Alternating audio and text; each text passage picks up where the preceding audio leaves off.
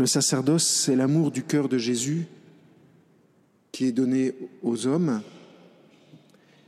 Et, le sacerdoce, c'est l'amour du cœur de, de Jésus qui est donné au Père.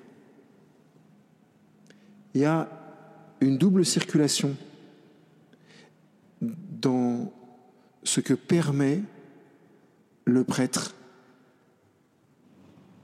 quand il exerce son sacerdoce. Et vous allez voir cette chose extraordinaire que je trouve euh, plein d'humour. En tous les cas, moi je le prends comme de l'humour. C'est que il y a bien des hommes mis à part pour exercer un sacerdoce ministériel, un sacerdoce où on va participer au sacerdoce de Jésus, on va en parler, mais de façon très très belle, le Seigneur a permis que ce sacerdoce soit lui-même partagé par l'ensemble des baptisés. Peut-être qu'il a fait ça pour que on ne soit pas pris de la pire des maladies qui soit pour un prêtre, à savoir le cléricalisme, pour pas qu'on s'enferme sur nos euh, nos petits, nos petits schémas étroits forcément, et pour qu'au contraire on, ait toujours une vision plus large. Et alors l'avantage avec l'ensemble des baptisés, c'est que la vision peut être que large. Donc, cette définition, le sacerdoce, c'est l'amour du cœur de Jésus, peut se comprendre de deux façons. La première façon, c'est un mouvement d'amour qui va du cœur de Dieu vers celui des hommes. C'est un mouvement infini. À l'origine, quand Dieu aime l'homme, et donc quand il crée l'homme, l'homme avait parfaitement accès à cette vie divine. Du coup, si vous voulez, quand l'homme s'est mis à pécher, Dieu s'est arraché les cheveux parce que c'était tellement bien. Qu'est-ce que tu as fait? Et donc, il a fallu qu'il trouve une solution, si je peux dire les choses comme ça de façon un peu triviale, pour récupérer l'homme, ou pour continuer à donner à l'homme ce qui lui est indispensable pour vivre. Mon bonhomme, si tu sors de la Trinité, comment tu vas vivre? Parce que je t'ai fait pour vivre de la Trinité. Donc si t'en sors, comment tu fais?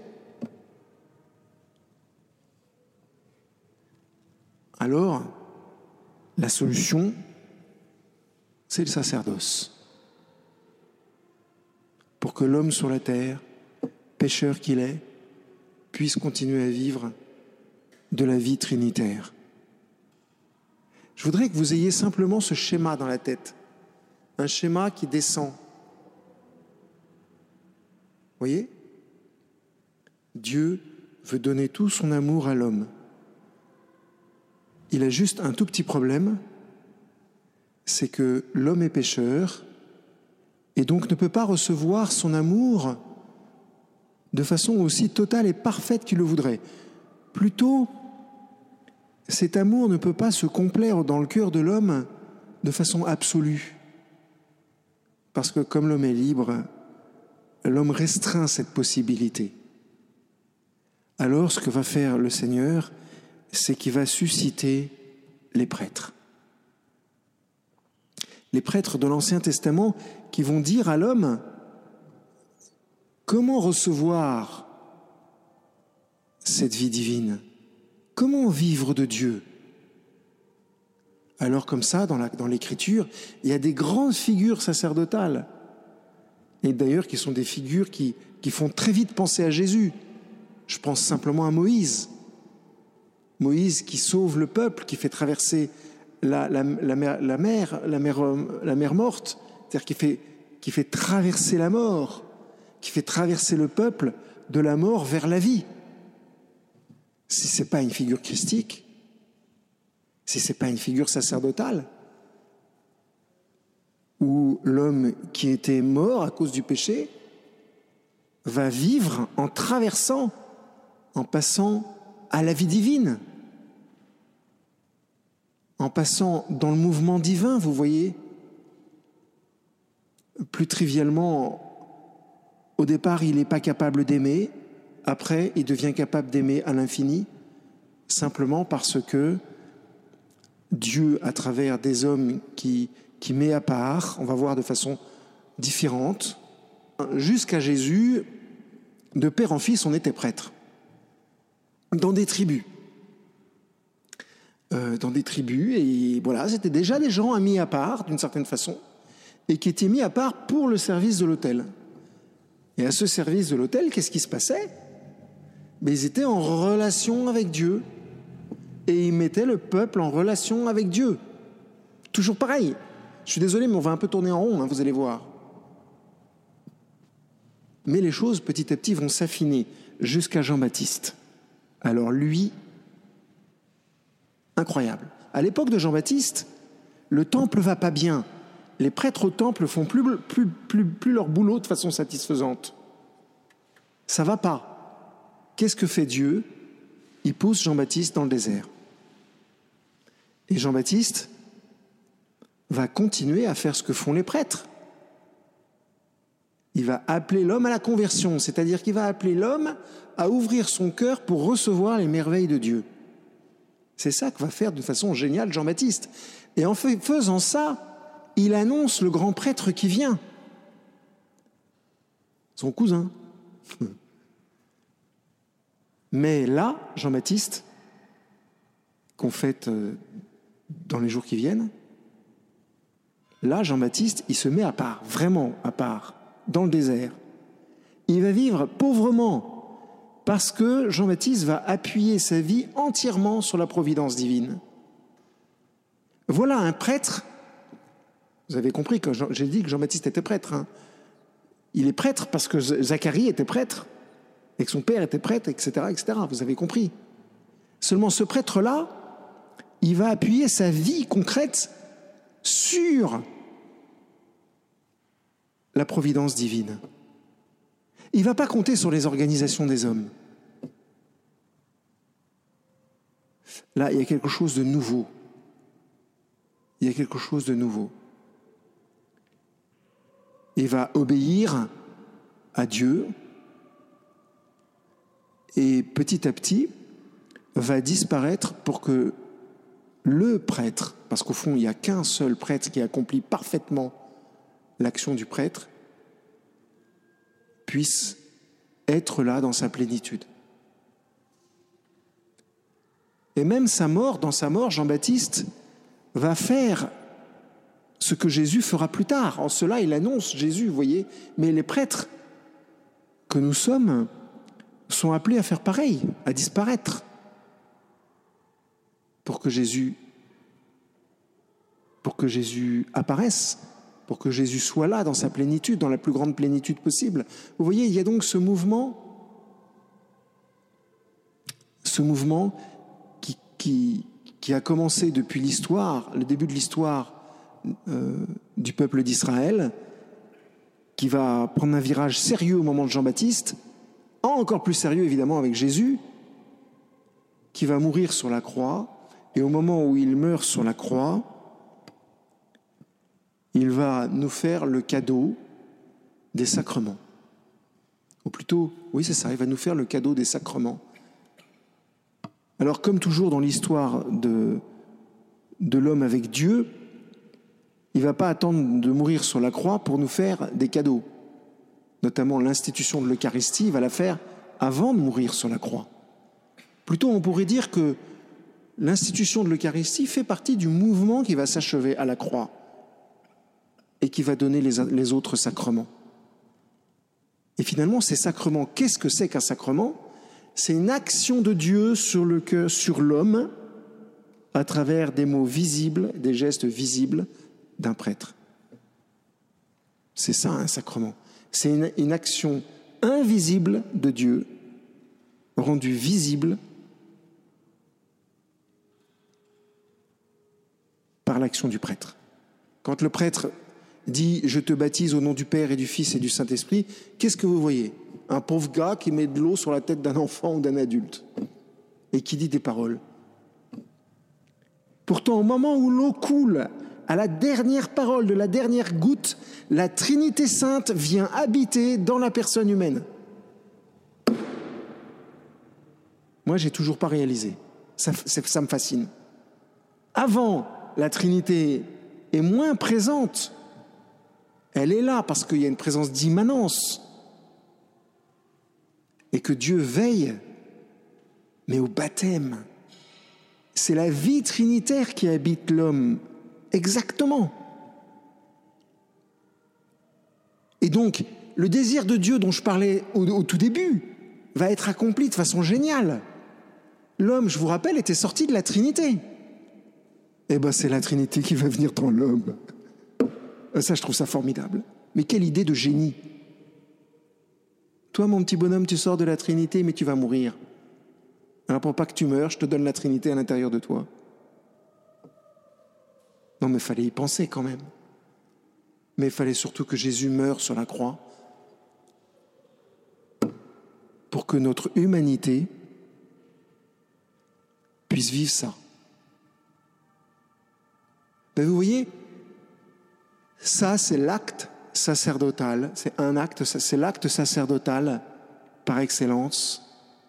C'est ce don qui permet à la divinité de diviniser l'homme. Et chers amis, chers frères et sœurs, pardon d'être un peu familier, mais vous pouvez chercher partout. Je ne vois pas d'autres personnes sur cette terre qui peuvent accomplir un truc pareil, sauf les prêtres. Vous pouvez, critiquer les prêtres hein, autant que vous voulez, ça ne changera pas l'affaire. Si vous voulez la Trinité à l'intérieur d'une personne humaine, il faut un prêtre. Et je pense que le curé d'Ars disait ça souvent. C'est vrai que la distance entre ce que nous sommes et ce que nous faisons est tellement considérable qu'on pourrait en avoir peur et partir en courant. Mais heureusement, le bon Dieu nous tient dans une sorte d'inconscience. Mais en même temps, c'est notre douleur, à nous les prêtres, quand on met les mains sur, sur le pain et le vin, d'être dans une obscurité absolue sur ce qu'on est en train de faire. On le sait, on pose des actes de foi. Sans nous, ça ne se ferait pas. Mais en même temps, on est tenu, on est tenu comme à l'écart de ce mystère incroyable. On voudrait être plus proche. D'ailleurs, il y en a un qui a réagi comme ça à Saint-Pierre. Il dit hey, Pep, Seigneur, euh, nous on a tout quitté quand même, zut. Et le Seigneur est conscient de ça, conscient de cette souffrance. Et, il lui dit Mais tu vous connaissez le truc par cœur, tu auras quitté ton père, ta mère, un travail, etc. Je te rendrai au centuple. La seule chose qui n'est pas rendue au centuple, c'est le Père, parce que le Père, on l'a déjà au centuple. Donc, sur la croix, c'est les sacrements qui sont donnés, et ce sacerdoce baptismal que nous portons au fond de notre cœur, eh ben, nous l'avons reçu ce jour-là, le jour de notre baptême, lié à ce jour incroyable de la mort de Jésus sur la croix. Ça va? Donc Dieu se donne à l'homme par les mains du prêtre dans un acte sacerdotal. La divinité est donnée à l'humanité pour que l'humanité soit divinisée, pour que simplement l'homme puisse accomplir son rêve d'aimer à l'infini. Alors, les autres sacrements vont être donnés à l'homme pour compléter la tiraille. La première, la communion, pour communier au corps de Jésus donné, pour que je puisse me donner comme Jésus se donne. La confirmation, pour que je puisse devenir adulte dans ma relation avec, avec la Trinité. La confession, pour que mon âme, au-delà de mon péché, puisse être renouvelée. La confession n'est pas un lavage, la confession est un renouvellement de l'âme la confession, le mariage, un sacrement que deux époux se donnent. Là, c'est pas le prêtre qui le donne. Il le permet par le baptême, mais c'est pas lui qui le donne. Et puis l'ordre et le sacrement des malades. La seconde manière de comprendre l'amour du cœur de Jésus, c'est de concevoir le sacerdoce comme le retour de cet amour. Tout amour est une danse, tout amour a besoin d'être donné et reçu. On est fabriqué comme ça à cause de la vie trinitaire. Alors cet amour que nous avons reçu au fond de notre cœur, il doit être rendu, il doit être offert. Sinon, d'une certaine façon, comme avec les Amalécites dans le désert, il pourrit. Plutôt, c'est l'homme qui se replie sur lui-même. Donc, il faut coûte que coûte que cet amour soit à nouveau offert au Père. Et qui est-ce qui, qui, qui, va faire cette offrande au Père? Dans l'autre sens C'est le prêtre. Vous avez compris En fait, le prêtre, c'est un super taxi. Il amène la grâce à l'aller et il la ramène au retour. Et le prêtre, à la messe, l'acte le plus important de la messe, ce n'est pas de s'unir à Jésus dans la communion, je crois pas. Le sommet de la messe, même si c'est bizarre un petit peu de dire ça, parce qu'on ne peut pas isoler un moment dans la messe, c'est très difficile. Tout se tient tellement. Mais c'est le moment où le prêtre dit par lui, avec lui et en lui, le moment où le prêtre offre Jésus à son Père, parce qu'à ce moment-là, le prêtre offre chacun d'entre vous au Père. Et tout ce que vous avez vécu et tout ce que vous vivez est offert au Père. On peut vraiment dire que le sacerdoce, c'est l'amour du cœur de Jésus, un amour qui vient sur la terre pour se donner aux hommes et qui est redonné au Père. Pourquoi? Pour que le Père fasse des collections? Non. Pour que le Père le reçoive et le redonne à l'homme mais transformé, transfiguré. À la messe, l'humanité, d'une certaine façon, est divinisée deux fois presque. La première fois parce que vous recevez la Trinité, parce que vous recevez l'amour de Dieu, et la deuxième fois parce que vous l'offrez. Parce qu'en l'offrant, vous le recevrez à nouveau. Quand je donne quelque chose à quelqu'un, et que la personne le prend, il y a une unité entre la personne qui le prend et moi qui le donne. Quand je donne Jésus à son Père, le Père me touche. Et entre le Père et moi, il y a le cosmos. Ça, c'est quelque chose d'inouï. Parce que je présente le Fils au Père, le Père, recevant son Fils, me touche. Et donc moi, pauvre homme, je touche le cosmos, le début et la fin de tout, puisque je touche le Père. Vous voyez, du coup, il y a un mouvement d'aller-retour incroyable. C'est un cadeau inouï que, que, le bon Dieu nous fait, sauf que le bon Dieu veut que ça passe par des prêtres. Alors vous comprenez, les amis, euh, on n'est pas conscient tout de suite de ça, nous les prêtres. Au début, on est d'abord attiré euh, par la joie de parler en public, par la joie d'annoncer Jésus. On est attiré par euh, la joie de confesser, on est attiré par la joie de donner un sacrement. On est attiré, ben, je vais vous dire franchement, on ne sait pas pourquoi. Mais il y a une chose qui est sûre, c'est qu'on ne peut pas ne pas y aller. On peut ne pas y aller, on peut dire non. Mais je crois vraiment le Seigneur est toujours très clair quand il nous appelle. Nous, on a du mal à répondre, ah oui, on s'emberle les ficottes, euh, machin, etc. Mais quand le Seigneur nous appelle, il prépare le cœur du bonhomme qui l'appelle, croyez-moi. Hein. Et puis ensuite, c'est clair, regardez dans l'Évangile, quand Jésus passe sur la plage et qu'il appelle ses disciples, il n'y a pas de problème de, de communication. Hein. Ils ont très bien entendu. Pareil pour Matthieu qui était en train de faire autre chose. Il a très bien entendu il se lève et il le suit. Ça veut dire qu'au moment où Jésus appelle, il donne ce qu'il faut pour suivre. Et ça, c'est un critère de discernement très important dans l'appel de quelqu'un au sacerdoce. Un des critères, il y en a d'autres.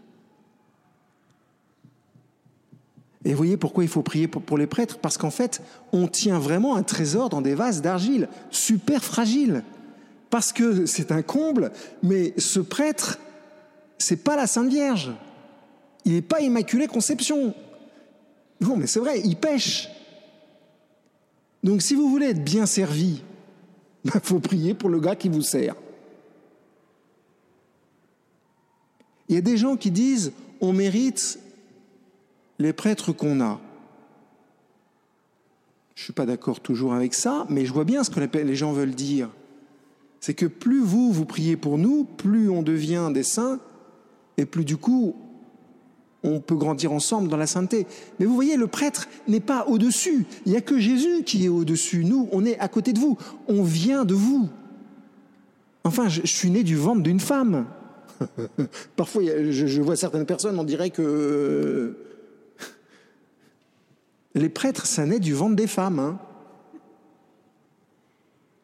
non, mais c'est vrai. Il faut toujours que les prêtres se rappellent de ça quand ils regardent une femme. Ça calme. C'est super important. Je pense que si un prêtre regardait les femmes avec cette, conscience qui vient de là, je crois qu'il comprendrait une chose tout à fait simple, c'est que les femmes ont dans leur être propre quelque chose d'éminemment sacerdotal.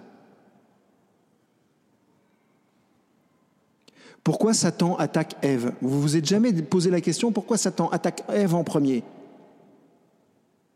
Parce qu'elle est plus faible Moi, je vis avec six femmes, je me dis c'est pas vrai.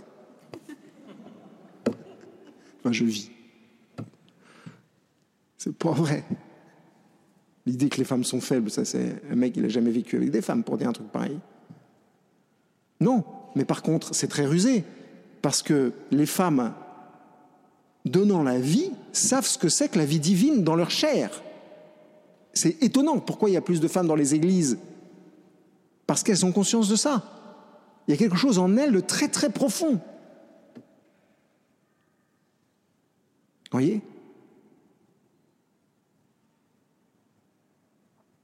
Elles ont quelque chose de sacerdotal dans leur être. Donc quand Satan attaque, eh ben, il attaque ce qu'il y a entre l'homme et l'humanité. Et il casse le lien qu'il y a entre Dieu et l'homme.